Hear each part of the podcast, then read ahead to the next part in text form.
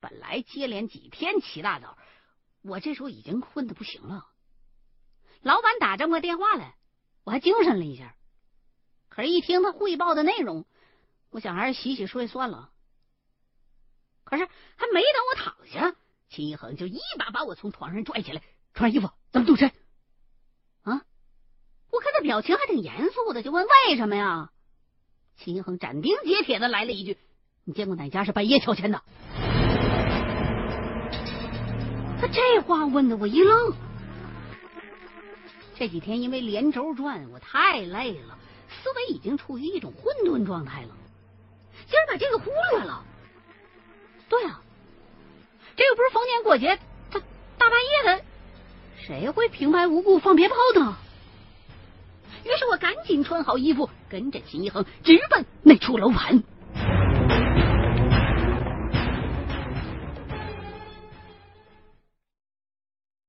无话，这楼盘的规划还真不错，夜里头路灯都亮了，从远处看呢，还真挺漂亮的。只是一期的那几幢楼基本上还都是黑的，看着让人心里边有点发毛。我们俩也没多耽搁，径直就把车开到了一期的区域里。下了车，两个人转了一圈，果然就看见主干道的地上有一摊鞭炮皮。看样，刚才放的炮仗数量还不少。齐恒琢磨了一下，就叫我跟着，沿着主干道就小跑了下去。此时夜已深沉，整片小区里头死寂死寂的。虽说有路灯，可眼见着越走越偏。我心里边还是有些打鼓，追了能有七八分钟左右，又是一阵鞭炮声，听动静是在很远很远的位置。我们站好了，四处观望了一圈，也看不着哪儿有亮光。秦一恒停下来，嘀咕了一句：“一会儿听我的口令，把手电关了。”没等我回应呢，他就继续又朝着鞭炮声传来的方向快步的追了下去。又是一顿跑，我冷汗倒是没了，额头开始冒热汗。跑了将近能有十分钟，眼见的前面路灯都没了，齐恒还是没有停下脚来的意思。我看着周围的建筑，勉强回忆了一下在售楼处见过的规划图，估摸着这是已经快要到二期、三期规划的区域了。这点可是刚刚动土，只有小一片地方打了地基，剩下的还都是一片废墟呢。现在可是入夜了呀，谁大晚上会跑到这种前不着村后不着店的地方放鞭炮啊？我实在是有点担心，无奈前方的秦一恒跑的实在是太快了，我单单是跟着就有点倒不过气来了，根本就没有机会发问。这么一出了一期，没了路灯，视线很不好，加上路也变成了坑坑洼洼的土路，我俩的脚步就全都慢了下来。我这才有机会问秦瑶：“这，你这到底怎么个情况啊？”秦恒没答话，举起手电，四下里扫了一圈。我也只好跟着拿起手电，一顿乱晃。果然，前方的荒地上又出现了一片鞭炮皮。他走到鞭炮皮旁边，打量了几眼。这鞭炮就不用多解释了，炸邪旺吉，无论是民俗还是方术，经常会用到。但是现在不见放鞭炮的人，还是没法搞清楚对方的目的的。他这话意思很清楚，还得继续追。可是，一路过来，我腿早软了，赶紧蹲下来歇歇。秦恒也没催我，猫着腰，手电光一直冲着地面。他是背对着我的，正好挡住我的视线。我好奇的往旁边挪了一步，这才发现他正聚精会神的盯着路边的一只白瓷空碗，在打量着。我叫了他一声，他才回过头来，抬手指了指那只空碗。心里头咯噔一下子。刚才离得不远，黑夜里头用手电光打过去，那碗有些反光。靠近之后，我才看清楚，就是一普通的白瓷大碗，碗是挺老的，现在的人家很少会用的。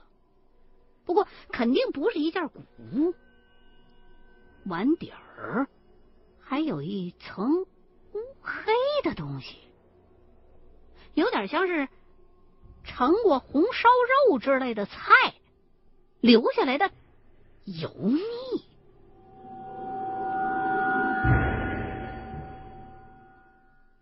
我见秦一恒表情还算正常，估计这东西现在没什么危险。犹豫了一下。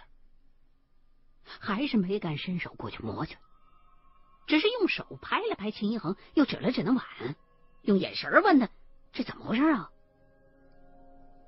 秦一恒就压着嗓子回答我说：“这碗肯定是放鞭炮的人留下的，我没看准之前，别轻举妄动。碗里边盛的应该是什么血，早干了。哎，你敢不敢敲一下？”然后就从他那包里边掏出来一根小木头签子来，递给我了。这这他妈又是要拿我做实验呢？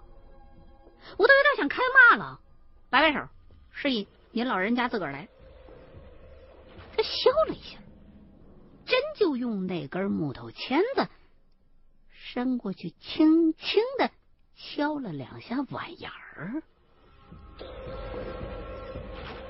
两声轻响，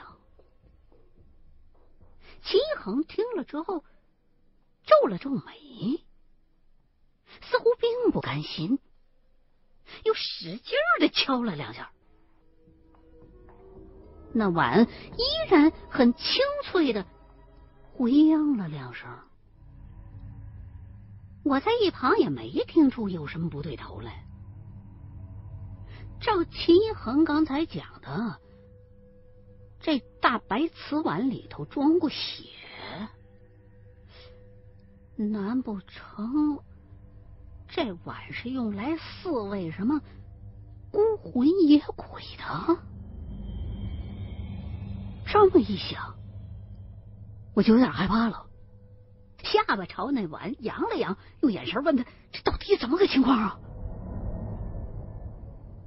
秦一恒看了我一眼，就把我拽到土路的另一边，说：“这碗啊，在他们那行话里头有讲究，叫砣，秤砣的砣。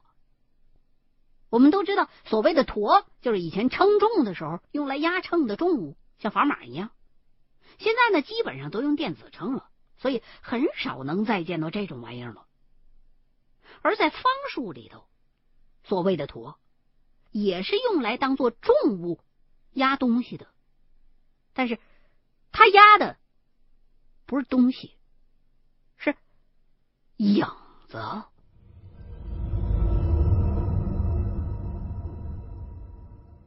在古代，很多家族并不供奉祖先或是神明，而是供家神。也叫保家仙儿，这类家神是千奇百怪，来历各有不同。比如说，有的人家主人遭过难，中间呢被什么动物给救过一命，或者是建宅呀、迁坟啊的时候，挖出来什么有灵性的骸骨来了。还有些更离谱的，把家里头一些年头长的老物件也当做是家神来供奉。在这些家族看来，这不等同于供奉祖先。祖先庇佑自己的后人虽然是天经地义，但毕竟是凡胎作化，能力上可能要弱一些。而那些大众神明，估计实在是太忙，谁都求他。即便是灵验，也可能啊，你得是家里头几代人诚心祭拜才管用。哎，家神就不同了，显灵及时，又有时效。今儿一上香，一放贡品，明儿可能就达成愿望了。所以，这些家族就更愿意相信家神的庇佑。我一听，我就问：那按你说，家神这么大本事，又这么容易显灵，那谁还干活啊？一人弄一个，在家里边拜着，不就什么都有了吗？秦恒冲我摆摆手，叫我别打断他。说没你讲的那么夸张。先不说家神可遇不可求，单就能力上来讲，它本身是有限的。所谓的灵验，也只是相比较而言。供奉的人本来就所求不高，况且按我个人分析，很可能他们所求之事的灵验，也并不是家神的功劳，而是他们命中注定的。家神只是通过命运推算，提前知道了结果，表现出来了而已。估计也就是盯着有真本事的算命先生。但是供奉家神的人家肯定意识不到这一点，所以呢，就信得很盲目。这种盲目就促使了驼这种东西的出现。按理来说，家神并不是专属于这一个家族的。供奉的人家自然心里边也清楚这一点，但是为了一己私利，希望把这些灵验的家神给留住，就衍生出了驼这么个东西。相传啊，在神位的正前方点上一盏长明灯，再用这种驼压入神位的影子，这样就能把家神拴在家里头。走不了了。这么一来，这家神就相当于蹲了监狱了，只能为这一户人家服务了。这方术究竟是谁先发明的，已经无据可查了，但至今还在流传，可见呢，还是管用的。后来，又在这个方术的基础之上衍生出很多分支来。你比如说。有的大户人家会用驼来压住储存金银财宝的那房子的影子，说这样能保证家族不泄财。还有的地方风俗就是用这种驼压住女人结婚的时候用的那盖头，说是能预防女子出轨啊等等。这碗里头最早啊。是要放雄鹿，也就是公的那鹿，它的鲜血的。每个月的初一和十五还要各加一次鲜血在里边。后来呢，渐渐的就没有那么多讲究了，只要是血就行了。到了四九年之后，这种方术就演变成了只从字面上取同音，干脆用真的秤砣来代替了。也不知道这么替换还能不能有效果。反正现在看呢，恐怕用秤砣的那都是江湖骗子蒙人的把戏。否则的话，出现在这儿的就不会只有这么一只碗了。听了秦恒说的这么一大长篇，我我我我还是茫然。这地方虽然不算荒郊野外，但至少也是人烟稀少啊。先不说有没有神位，即便有神位，家神不是要放在家里头的吗？这哪有房子啊？谁的家呀？哎，一想到“家”这个字儿，我心里头忽然一凛。我靠，这人这家不会就在我们脚底下了吧？这么一想，我就差点叫出声来。可是这是个墓里的死人在供奉家神呢。秦一恒就赶紧劝我说：“你别担心，这驼不见得一定是要压住什么家神，恐怕呀，放驼的人那目的很简单。驼之所以能够拴住家神，是因为它够重。这个重啊，它并不是指物理学意义上的重量，而是玄学上的含义。跟说这个人八字重是一个道理。正因为它够重。”那些神仙鬼怪就很难触动他，所以把它放这儿是一个很好的路标。刚才那些在小区里边放鞭炮的人，可能是担心他们走不出来啊，走不出来。这这地方又不是什么迷宫或者是原始森林，怎么会走不出来啊？这么想着，我就用手电。照了照前方的路，光柱在路的尽头被黑暗吞噬了，看得我心里边越来越发怵。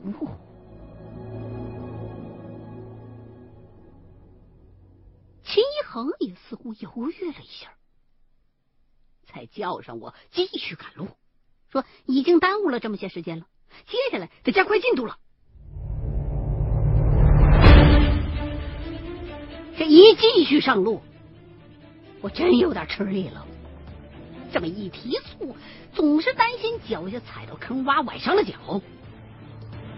就这么提心吊胆的，又咬着牙跑了几百米，秦恒就用手电光指给我看。前方的路边上又出现了一只跟之前一样的白瓷大碗，看来这玩意儿真是个路标。忘了留意时间了，我也不知道追了多久，身体极度的疲乏，前方还是时不时的能传来鞭炮声。但是听动静，放的鞭似乎越来越少了。不过，因为距离在不断的缩短，所以鞭炮的炸响也越来越大。我们俩已经把手电给关了，此时的月光还可以，起码不至于黑的迷了路。起初眼睛没适应。前进的速度顿时慢了下来，我这才有机会问秦一恒：“刚才你用木签子敲那碗是什么玄机啊？”秦一恒就又给我解释说：“首先啊，这瓷碗一向就是方术当中常用的道具，一来呢是它比较好找，大小适中，用起来呢比较好操作；二来，因为碗经常接触五谷。”稳定性比较高。这所谓的稳定性，并不是指这碗四平八稳的不容易翻，而是指碗在方术的运用当中，比较起其他的器皿而言更加的结实。这就避免了在方术布局的过程当中器皿开裂，给施术者自己惹祸上身。另外值得一提的。就是很多影视剧里边会拍到穷人家呀，给故去的亲人上香，都是在灵位前呢放一只盛满了沙子或者是米的碗，这可是大忌，摆明了这是往你家里边招孤魂野鬼呢。即便这家人再穷，用不起香炉，也不可能用饭碗的。就算是看着很像饭碗的那种瓷器，也得是碗口向内收的那种。这个讲究，不仅在玄学里边，它是个禁忌，听着也不吉利呀。你这不是意味着把饭碗给供出去了吗？这就跟在很多的农村，两家再怎么有仇，再怎么打架，也不能去砸了对方家里边的那口锅一样的。正因为方术里边有很多局都跟碗有关系，所以刚才秦一恒一时半会儿也没看出来那究竟是个什么玩意儿。一般这种放在路边的碗都是倒扣着的，碗里边压着符，什么意思呢？通常就是有的人家里边有亲人重病缠身，或者是不小心着了什么道了，请了懂行的人来布下的这么一个局，想把那祸患呐，或者是病痛啊，转嫁给那些好奇的，或者是无意当中把这只倒扣着的碗给掀开的人。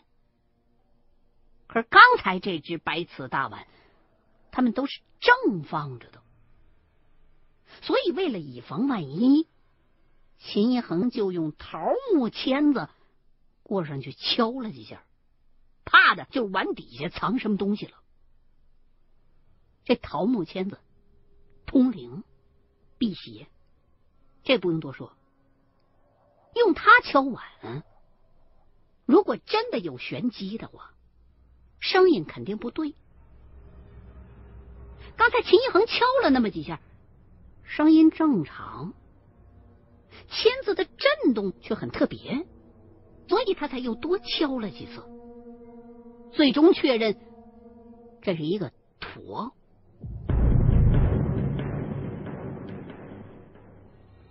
说话间，我们俩已经越走越快了。一是因为眼睛已经适应了，二是之前放慢了速度，也恢复了一些体力。现在我们已经跟对方比较接近了。不敢再大张旗鼓的跑，所以都只是快走。又走了几分钟，中间又见过两只同样的白瓷大碗，前方也断断续续的放过几次鞭炮，已经能够看得见火光了。不知道是不是心理作用，我甚至都能看得见。鞭炮旁有几个若隐若现的黑影，我很奇怪，那伙人没有照明啊，合着是一直摸着黑走呢，难怪走这么慢。我就问秦一恒，之前还以为咱们关了手电是他们在明，我们在暗，合着都在暗呢，这这可怎么靠近呢？齐恒想了一下，四处看了一圈，只需要看个大概就行，用不着太近的。只要是跟紧了，别被甩了。看看他们到底想干什么。说着，就把之前的桃木签子递到我手里头，又叫我把手机关了。我我立刻就郁闷了，这让我关键时刻自残啊！齐恒又吩咐我。说是为了怕路过的小鬼惊了你的阳气，不小心打喷嚏，暴露你自己。你现在呀，就把这桃木签子放你自个儿那兜里边。现在我是感觉不到怨气，那伙人呢又都是大活人，所以这签子我暂时用不着。然后他又让我把身子低下一些，就朝前头摸了过去。有经验的人应该知道。这姿势还不如爬呢，我走的差点没背过气去。幸好这一片已经到了三期了，地上有很多打地基的时候留下来的桩子，偶尔能藏在后头喘一口气儿。又走了差不多能有十分钟，躲在一桩子的后头。秦恒就叫我停下，我探头往外头一看，果然已经能看见那些人的轮廓了。